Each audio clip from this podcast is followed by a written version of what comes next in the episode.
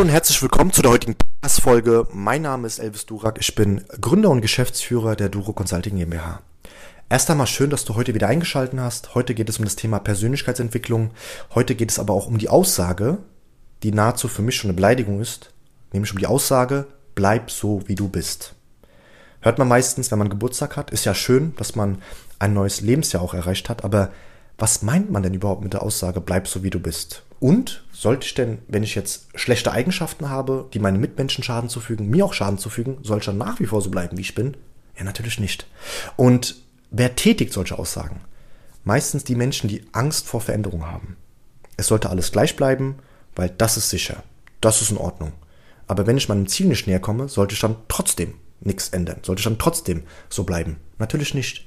Wie oft habe ich Gespräche mit Mitmenschen, auch hier vor jetzt circa zwei Wochen war das, mit einem der, ja, heute kann ich sagen, einer der Mentoring-Teilnehmer, äh, Teilnehmerin besser gesagt sogar, als sie mir dankend nach meinem Gespräch gesagt hat, Elvis, es ist für mich verblüffend und eine neue Welt, mit dir über meine Ziele zu reden, weil das kenne ich gar nicht, habe ich mir gedacht, wie schade ist das denn überhaupt? Eine junge Dame, die Ziele hat im Leben, was schön ist, die meisten der Menschen haben wenig, gar keine Ziele, ähm, kann nicht oder traut sich nicht oder aufgrund egal welcher Ursache, redet nicht mit ihrem Umfeld über ihre Ziele. Vielleicht, ich kenne das, liegt es daran, dass wenn man irgendwelche Wünsche äußert, Ziele äußert, Veränderungen äh, äußern möchte, damit man seinem Ziel näher kommt, kriegt man ja Aussagen wie, nee, bleib doch am besten so, wie du bist. Das läuft doch in Ordnung, ja, okay.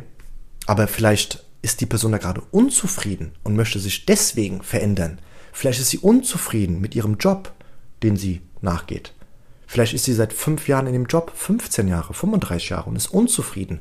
Sollte sie dann noch das machen, was sie nach wie vor jeden Tag macht? Oder sollte sie vielleicht mal einen anderen Weg einschlagen? Ganz klar. Und wenn du dein Umfeld veränderst, wirst du auch Gegenwind bekommen. Du wirst Menschen erkennen auch, das wirst du spüren, die diese Veränderung nicht mögen. Die müssten sich ja irgendwo selbst verändern, aber das wollen die nicht und deswegen ziehen die sogar eher Menschen runter. Und es ist immer einfacher, immer einfacher, jemanden runterzuziehen, anstatt jemanden hochzuziehen. Jetzt stell dir mal vor, du bist auf dem Stuhl, du sitzt nicht auf diesem Stuhl, du stehst auf dem Stuhl. Und du sollst deinen Mitmenschen, der rechts oder links von dir ist, der auf dem Boden aber ist, hochziehen. Da musst du sehr viel Kraft investieren und das ist nahezu auch schon fast unmöglich. Also es ist wirklich sehr, sehr schwierig. Aber wenn die Person, die auf dem Boden steht, dich vom Stuhl runterziehen soll, dann geht das sehr, sehr schnell. Es ist immer einfacher, jemanden runterzuziehen, anstatt jemanden hochzuziehen. Und ich empfehle dir, aufgrund eines Beispieles, wenn du jetzt gerade merkst, dass du nicht in diesem Umfeld bist, sofort dein Umfeld zu verändern, nicht so negativ, ja, natürlich mit deinem Umfeld über die Themen reden, über die Ziele reden, die du erreichen möchtest auch und erreichen wirst, mal zu sprechen und mal äh, hin, genau, genau hinzuhören, was sagt denn dein Umfeld? Und wenn du dann aufgrund der Aussagen, die du hörst, wie zum Beispiel, geil, mach das, viel Erfolg, oder nee, macht's am besten nicht, empfehle ich dir nicht, kannst du ja selbst entscheiden, ob es ein Umfeld ist, in dem du nach wie vor bleiben sollst oder halt eben nicht.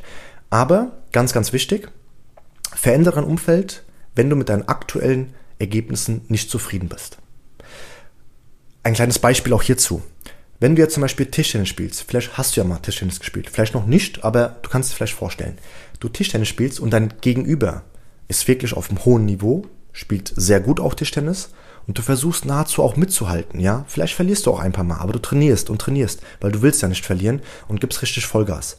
Wenn du aber im gleichen Moment, ja, oder auch ein paar, paar Partien später mit jemandem spielst, der nicht mal seinen Schläger richtig halten kann, fällst du irgendwann mal auf dieses Niveau und bist vielleicht nur einen Tick besser, damit du noch wenigstens gewinnst. Aber du entwickelst dich nicht, gerade auch in, dieser, in diesem Sport. Und deswegen empfehle ich dir auch, wenn du persönlich sagst, ich möchte wirklich aus meinem Leben was Großes rausholen. Weil wenn du jetzt Selbstständiger bist, Unternehmer, dann hast du dich ja nicht aus oder ohne Grund selbstständig oder Unternehmen gemacht. Du hast ja ein Ziel dahinter. Ja, du hast ja ein Ziel dahinter. Welches Ziel obliegt dir? Aber du hast ein Ziel dahinter. Und wenn du persönlich sagst, ja, ich möchte meinem Ziel näher kommen, dann schau, in was für ein Umfeld du bist. Die meisten der Menschen scheitern am Umfeld. Die meisten der Menschen scheitern am Umfeld, weil das Umfeld einen runterzieht, anstatt jemanden hochzuziehen. Ich hoffe, ich konnte dir mit einigen dieser Impulse ein bisschen Kraft auch geben, beziehungsweise auch einen Gedankenstoß, einfach mal zu schauen, in was für einem Umfeld bin ich überhaupt, in welchem Umfeld äh, treibe ich mich überhaupt rum und ist mein Umfeld für mich fördernd und fordernd. Ansonsten wünsche ich dir die beste Gesundheit, die besten Ergebnisse. Bleib gesund, dein Elvis und bis zum nächsten Mal. Tschüss.